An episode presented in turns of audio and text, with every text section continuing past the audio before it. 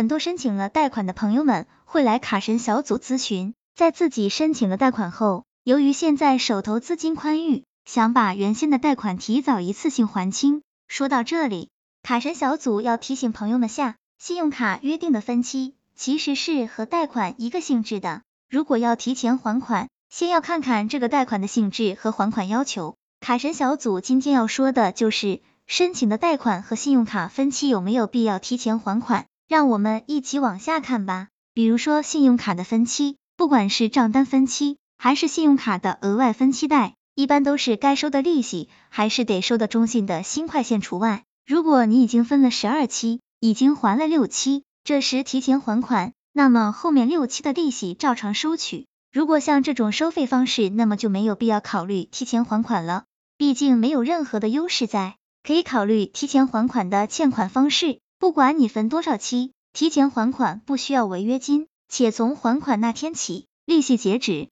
也就是后面的利息不收取。只收取本金部分，像这样的贷款类型，在自己有资金的情况下，是可以考虑提前还款的，因为你还的越早，所付出的利息就越少。比如借呗、微利贷、万达贷等类型就是如此。如果是上面说的信用卡分期类型的话，资金充裕也是可以提前还上的，如不充裕也就没有哪个必要了。卡神小组认为还是得有个前提，是自身会用了。如果就是因为不懂得玩而导致欠债累累的话，建议只要有钱就把欠债全部还清为好，其他的也不用考虑。卡神小组总结，银行为什么喜欢用户分期，就是因为每期都有利息可以拿，银行拿了利息就有盈利点。如果你提早还款，银行不但不会感谢你，还会问你收取违约金，这样的话得不偿失。卡神小组建议朋友们在分期时。按自己的经济进行理性分析，可先分个三到六期，以缓解自己的资金压力。